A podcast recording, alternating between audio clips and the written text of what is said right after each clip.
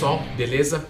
Bom, vamos lá. Teve muitas e muitas dúvidas em relação ao último vídeo, mas muitas delas foram coisas muito individualizadas. Entendo que o vídeo é algo coletivo, então não fique chateado que eu não respondi a sua dúvida. É, mas eu tenho que pegar coisas que são de formas generalizadas para ajudar mais pessoas, porque o vídeo aqui muitas pessoas vão assistir, beleza? Então vamos lá, vamos começar com o da Paloma. Ela escreveu aqui que o biotipo dela é de alto e magra, que ela treina aproximadamente um ano, e basicamente o que ela disse aqui é que quando ela aumenta o carboidrato, ela perde a definição, e quando ela baixa o carboidrato, ela ganha a definição, mas perde o volume. O que fazer, já que estou querendo hipertrofia? Deixo o abdômen de lado? Ou com ajustes na quantidade consigo manter um abdômen legal e ainda assim ter hipertrofia? Tá, é o seguinte: erro de muitos. Fica brincando de subir 2 quilos e perder 2 quilos. E aí passa 6 meses, 12 meses, 18 meses, continua a mesma coisa. Pessoal, o bulk a gente tem que entender que quando é natural, não existe ganha-ganha. Se no bulk você ganha volume, você perde definição. E no cut é o contrário. Não existe ganha-ganha quando se é natural, a menos que seja muito iniciante, que aí você consegue os dois ao mesmo tempo. Então, num determinado momento da sua vida, para você evoluir mais, você vai precisar aceitar o efeito colateral de cada etapa. Então, faça um bulk e entenda que o abdômen não vai ficar tão bom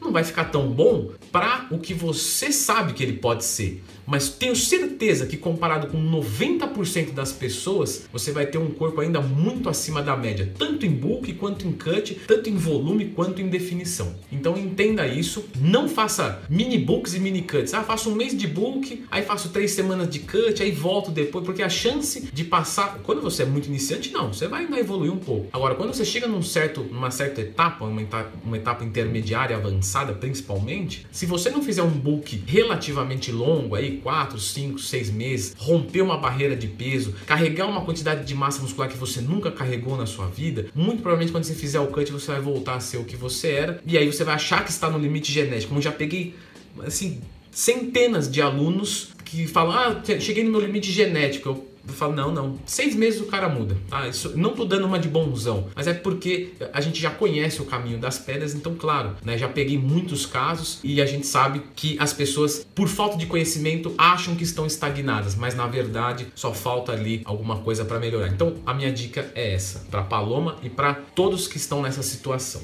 O Alan Santos, ele perguntou aqui: Fala, Leandrão, excesso de proteínas numa dieta também é convertido em gordura, assim como ao excesso de carboidrato? Então, numa dieta de perda de peso, o excesso proteico, por você estar num, num saldo calórico negativo, ele tende a virar glicose, ATP, corpos cetônicos, ok? Então ele tende a não acumular gordura. Não estou dizendo que isso é bom, inclusive foi o que eu disse no outro vídeo, né? Se você está assistindo só de respostas, assista o outro para você entender por quê. Mas ele não vai virar gordura. Numa dieta de ganho de peso, ele também tem essas vias, né? Que ele pode virar uma dessas três coisas, né? Porém, a maior chance é que ele não vire gordura. Então ele vai virar ATP, vai virar glicose, porque as vias metabólicas para isso são mais favoráveis. Porém, como você vai gerar glicose a partir da proteína, você vai acumular a gordura mais facilmente através dos lipídios e dos carboidratos, porque a proteína vai virar o que o carboidrato deveria ser. Então também não há vantagem, tanto em dieta de ganho de peso quanto de perda de peso, em excesso de proteína, que é justamente o tema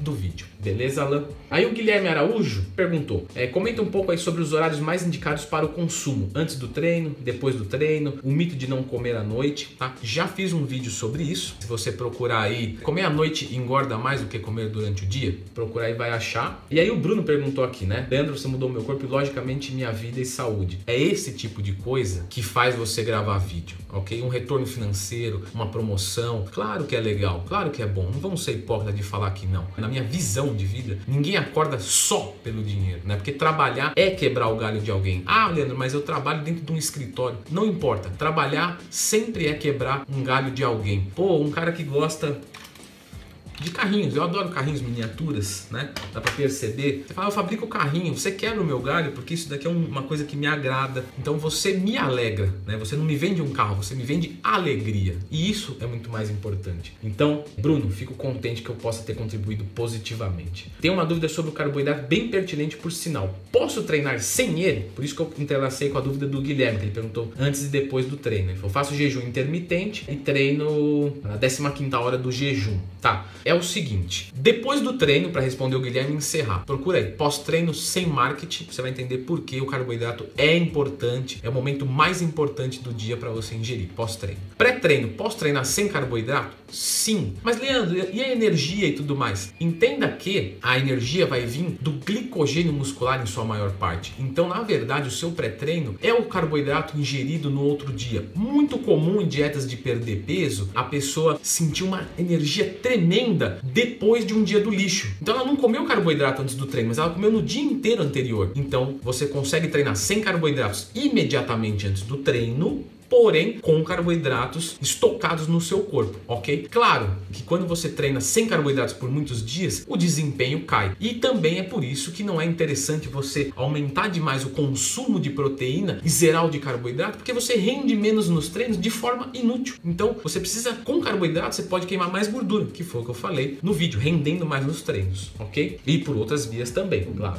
Pro Diego Marcelino. Leandrão, em meu modesto conhecimento de dieta, calculamos primeiro a quantidade de proteína, de acordo com a massa magra, e a quantidade de gorduras também, e o restante das calorias são completadas com carbo. Isso é correto? Se correto, como conciliar esse protocolo com o qual você apresentou no vídeo? É, entenda que existem vários protocolos para se montar uma dieta, e eles não necessariamente são codependentes, ok? Mas sim, porque a proteína e a gordura, ela tem funções específicas, e elas em quantidades maiores não servem para nada. Também em quantidades menores não é adequado, claro. Então, a proteína você pode fazer de uma forma fixa, a gordura de uma forma fixa, e complementar as calorias com os carboidratos sim. Inclusive é um método que eu indico no meu livro gratuito, Abdômen Definido Como Chegar Lá. Coloca aí no, no Google aí, PDF na frente, você vai encontrar de forma gratuita, lá ensina a montar dieta, fala bastante coisa, tenho certeza que vocês vão gostar, ok? E tudo de graça, sempre foi. Victor Almeida, confuso isso, Twin? Não vai ficar confuso, você vai ver. Eu não vou falhar na minha missão de fazer você entender. Mas deu para entender. Mas e quando o meu corpo entrar em homeostase? Não posso zerar o carbo para maiores resultados? Claro que pode. Inclusive tem um outro vídeo meu. É certo zerar o carboidrato para queimar mais gordura corporal? Percebi que teve muitas perguntas de cetose. Assistam esse vídeo. Você, em determinado momento, vai necessitar zerar o carboidrato. Mas não é porque você quer. Porque o seu corpo pede, como você mesmo falou. Estava estagnado, fui baixando, baixando, baixando, zerei. Mas eu zerei, mas e aí? E agora? Não é mais eficaz. Não, dessa vez não é mais eficiente, porque o seu corpo, o seu metabolismo já está diferente. Agora, começar já zerando o carboidrato, aumentando a proteína no talo, é uma coisa que é contraproducente, ok? Creep.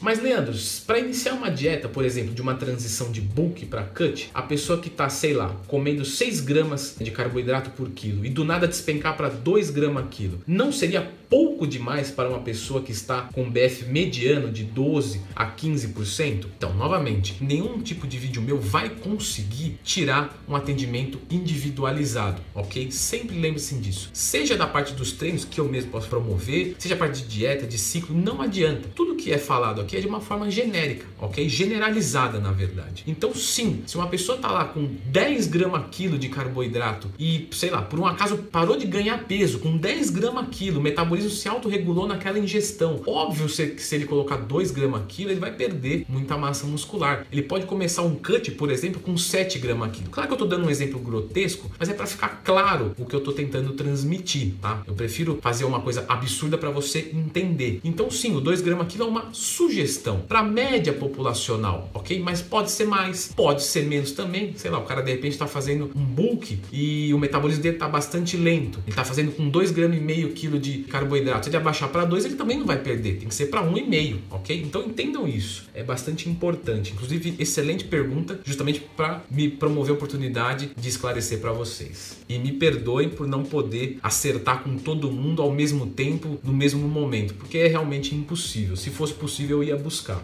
Aí o Thiago Martins, o Gabriel Augusto e o Jean Felipe fizeram dúvidas é, sobre ciclos de, de, carboidratos, né? Então, a do Thiago é: o que, que você acha de usar um dia médio, alto e baixo no processo de perda de gordura? Vale a pena incluir nesse ciclo o dia de zero carbo também? Então, essa questão do ciclo de carboidratos é excelente, é ótimo, funciona, mas eu quero fazer um vídeo mais aprofundado sobre, tá, Thiago? Muito obrigado por me lembrar disso. Então, eu irei fazer um vídeo, mas funciona, ok? Vale a pena colocar um de zero carboidrato? De repente, de saída, não.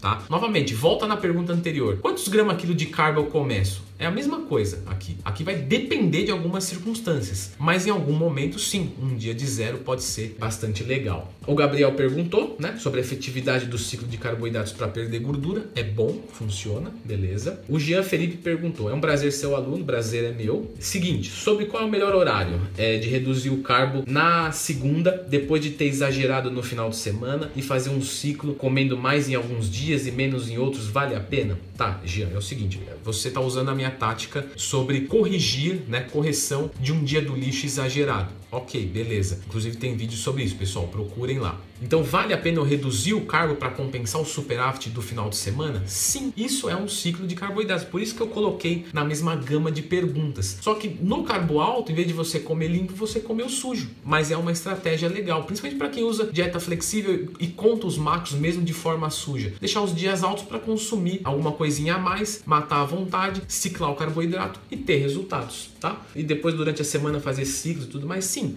respondendo bem rapidinho, só eu quero fazer um vídeo para ficar top o negócio. Mas respondendo basicamente, se você comia, por exemplo, duas mil calorias por dia e vinha perdendo peso, isso dá uma média de 14, uma média, né, ou, ou exatamente 14 mil calorias semanais. Se você consumir isso de formas é, alta e baixa e média, mas que totalizem as 14 mil calorias, você vai continuar em déficit e você vai continuar perdendo gordura. Leandro, e qual que é a vantagem então?